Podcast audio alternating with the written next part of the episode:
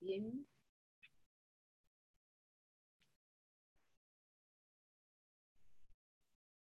Muy bien, vamos a tener una tefila.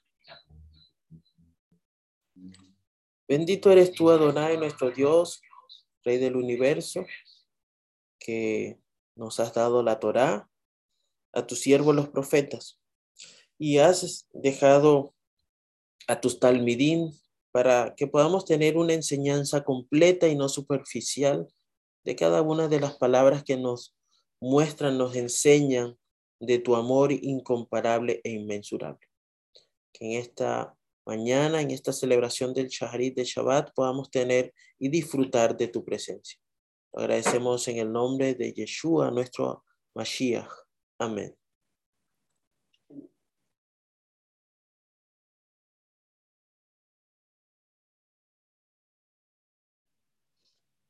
Bien, aquí este, tenemos, ¿verdad? En este estudio, en este día, el texto de la Haftarah, para esta complemento de todo lo que es la Parashá Bereshit, está en Isaías 42.5 al 43.10. Esa es la lectura correspondiente a esta porción semanal.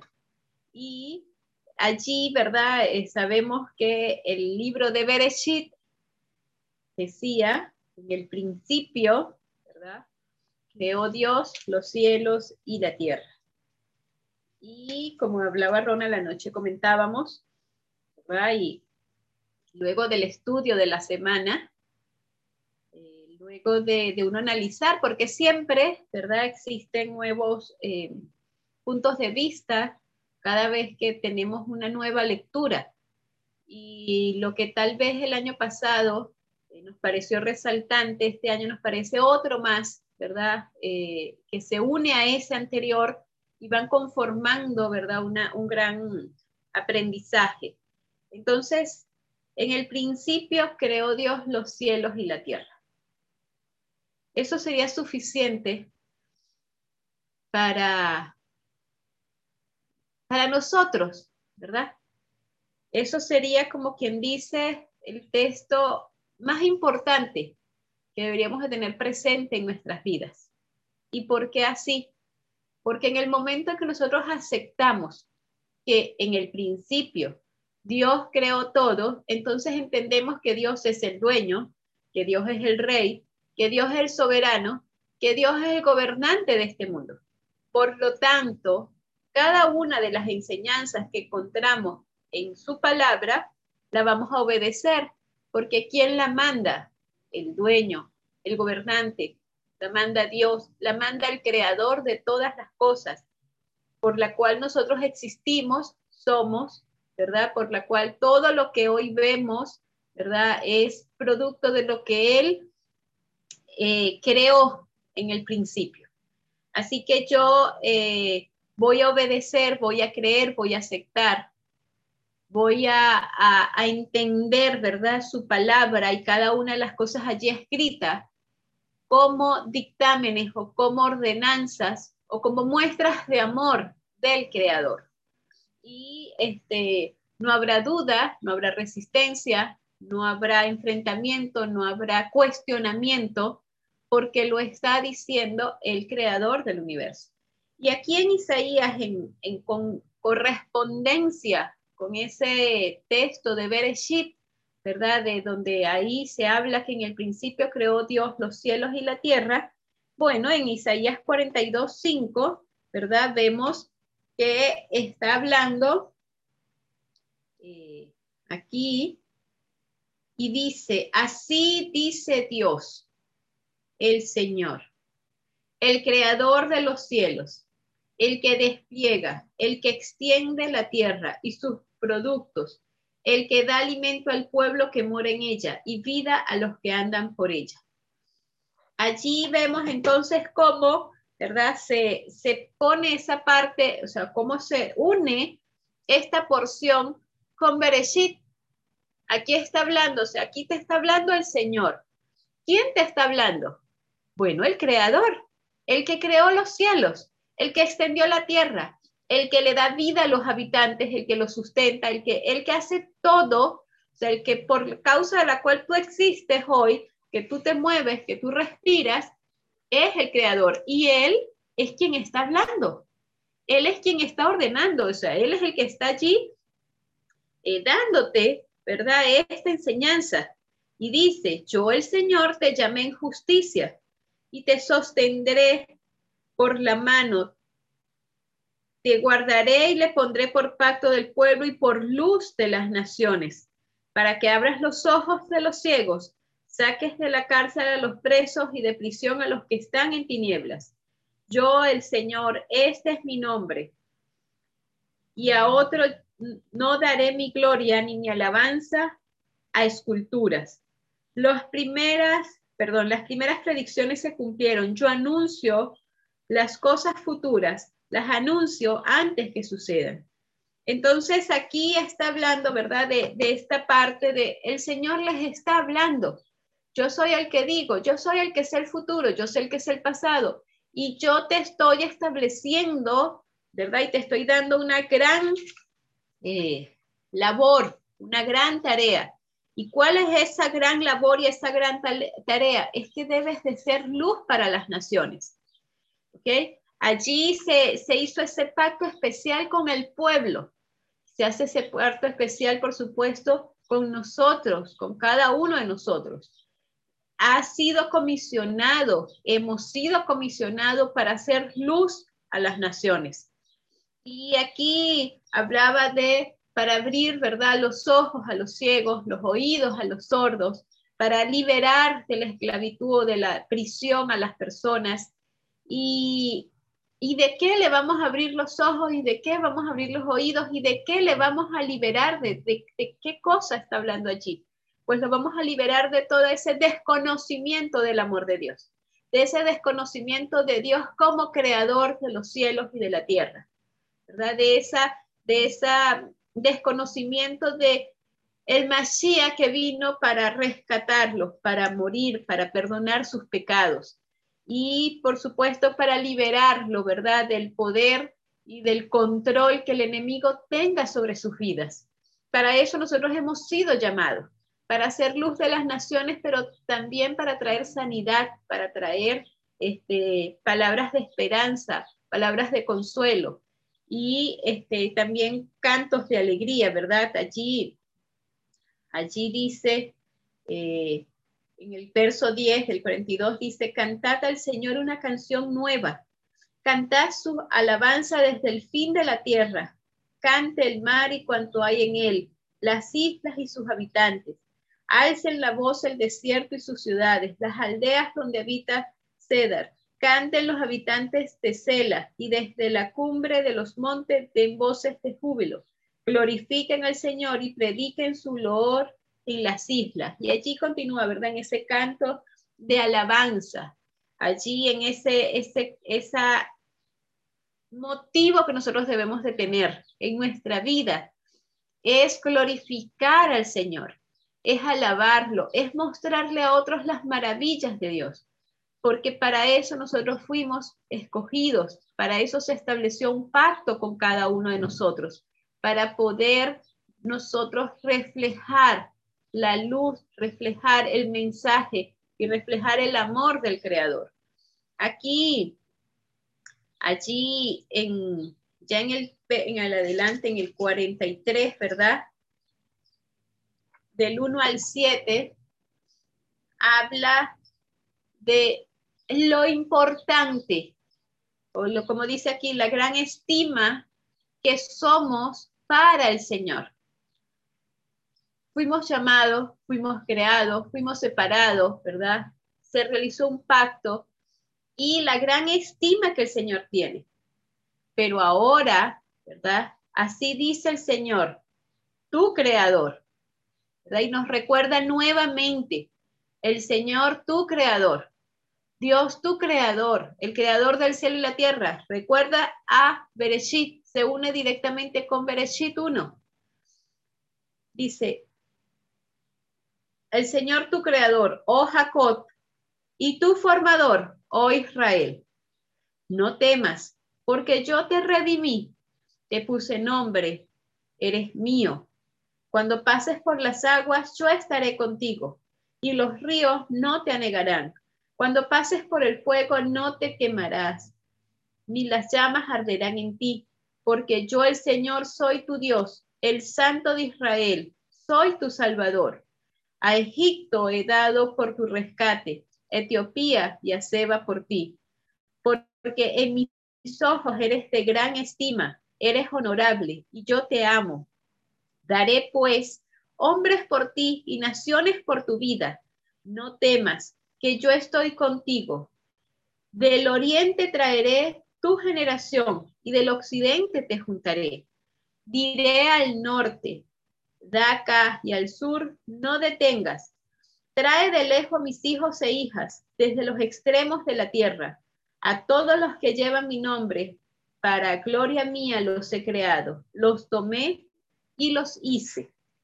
Hermoso texto, ¿verdad? Lo hemos escuchado. Muchas de esas partes de, los textos, pues lo hemos utilizado, eh, lo hemos recordado, pero cuando nosotros lo vemos desde un punto de que Dios es el creador, ¿verdad? De que Dios es el soberano y que está diciendo, o sea, no tengas miedo, no tengas temor.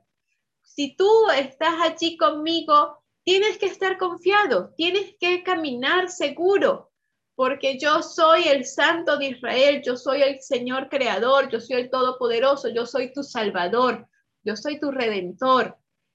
Tú me perteneces, yo te escogí tú eres mi hijo, por lo tanto no te voy a abandonar, voy a ir contigo, donde quieras que esté, yo voy a estar allí, ¿verdad? Aunque estés en situaciones eh, terribles, aunque estés en situaciones que sientas que te estás ahogando, no te preocupes porque las aguas no te van a ahogar. ¿Por qué? Porque yo soy el creador y tengo control sobre las aguas. ¿Por qué el fuego no te va a quemar? Porque yo soy el creador y yo controlo todas las cosas. ¿Por qué nada te va a faltar? Porque yo voy a ordenar que todo lo que necesitas te sea entregado y te sea concedido.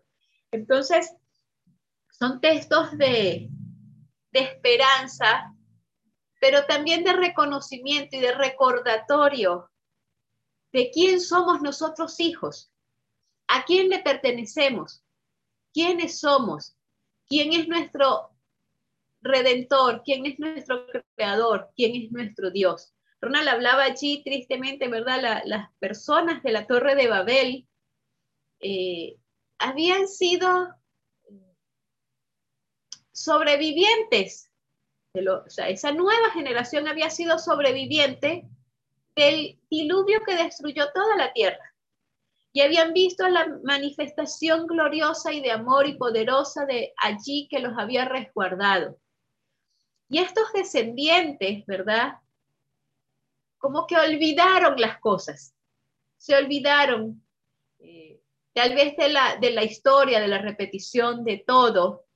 Y ahí veíamos que Ronald decía que dentro del lugar, dentro de la, de la estructura, ¿qué tenían? Ídolos. ¿Qué estaban haciendo en esa torre? ¿Qué querían ellos? Ellos querían resguardarse, protegerse. ¿De qué? De una nueva destrucción, ¿Y contra quién estaban ellos peleando? Contra el dueño, contra el creador. Se estaban rebelando contra el creador, ¿verdad? Contra, contra el que tenía el control sobre todas las cosas.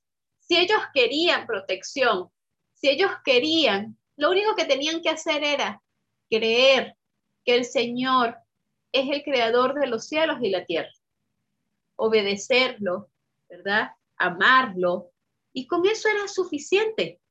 A veces nosotros creemos que tenemos que hacer muchas cosas, implementar muchas eh, herramientas, estrategias para salir adelante, para vencer, para hacer, y lo único que nosotros tenemos que hacer es reconocer al Señor como el creador.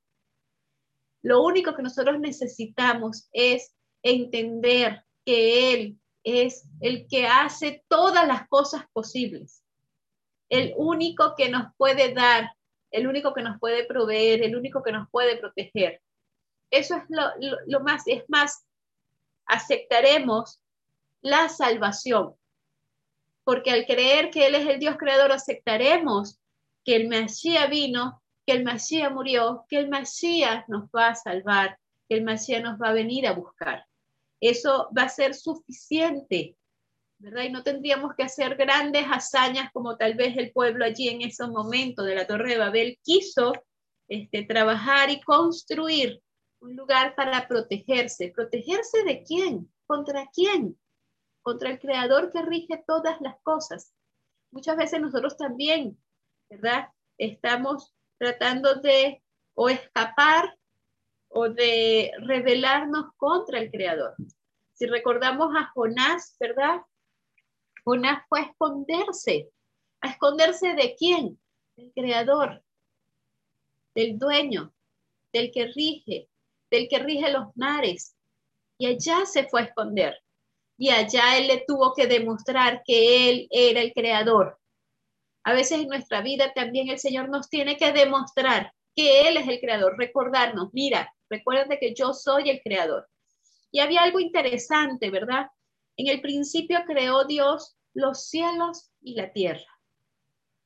Ronald hablaba ayer algo interesante también que era de que el pacto fue en el cuerpo para entender que no solamente es espiritual, pero el hecho de decir los cielos primero y luego la tierra quiere decir que nosotros tenemos que ser enteramente también espirituales, que nuestra vida lo más importante es lo espiritual.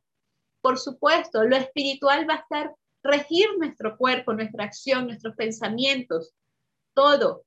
Pero lo más importante, lo que existió primero, lo que el Señor creó primero fue lo espiritual, por lo cual no debemos de este, dejarlo para después o dejarlo de segundo plano. Cuando ya vemos entonces esta misma porción, ¿verdad? Y nos vamos a los escritos apostólicos, vamos a ver primero, este, recordamos que Yeshua en algún momento estuvo allí en Mateos, eh, la besora de Mateos, capítulo 19. Allí nos dice que el Señor se encontraba, Yeshua, ¿verdad? Estaba en esta tierra y no existía, ¿verdad? No existían los escritos como nosotros lo tenemos hoy, no existía la Torah allí escrita para que cada quien la leyera. El conocimiento era oral, ¿verdad? Las personas se lo sabían de memoria, los textos. Y Yeshua tenía pues también eh, la costumbre de siempre referir los textos de la Torá de forma oral ante las situaciones que se le presentaban. Y en esta ocasión, ¿verdad? Ya que estamos aquí hablando de Bereshit, del principio de la creación, dice que cuando Yeshua terminó de decir estas palabras, ¿verdad? Se alejó de Galilea y vino a la región de Judea, del otro lado del Jordán, le siguió mucha gente y allí lo sanó. Entonces se le acercaron algunos fariseos a tentarlo. Le preguntaron, ¿es lícito al hombre divorciarse de su esposa por cualquier causa? ¿Y cómo le respondió él? ¿Con qué le respondió él? Le respondió con textos de Bereshit, ¿no? Y él dice, ¿no habéis leído que al principio el Creador los hizo varón y mujer. Por eso dejará el hombre a su padre y a su madre y se unirá a su esposa, y los dos serán una sola carne. Así ya no son dos, sino una sola, sino una sola carne, ¿verdad? Por tanto, lo que Dios unió, no lo separa el hombre. Y ellos continuaron allí, ¿verdad? Diciéndole que entonces, ¿por qué Moisés mandó a dar carta de divorcio? Y Yeshua siguió respondiéndole con textos, ¿verdad? Que están escritos en la Torah.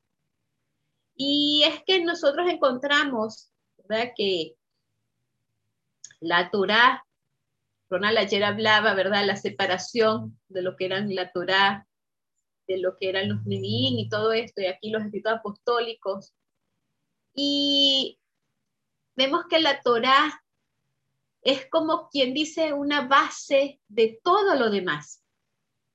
Allí encontramos todo el complemento. Y cuando Yeshua estuvo en esta tierra y cuando los, sus, sus talmidín estuvieron y escribieron, muchos de sus textos, ¿verdad? Están anclados en la Torah o están siendo recordatorio a los escritos ya establecidos en la Torah. Cuando Yeshua estaba aquí, ¿verdad? Y, y lo tentaban o le preguntaban, o cuando el mismo Satanás lo tentó, él refirió textos de memoria que ya tenía de la Torá, ¿verdad? Para estar allí establecerse. Y en este caso, ¿verdad? Utiliza y recuerda la creación. Recuerda el Señor como creador.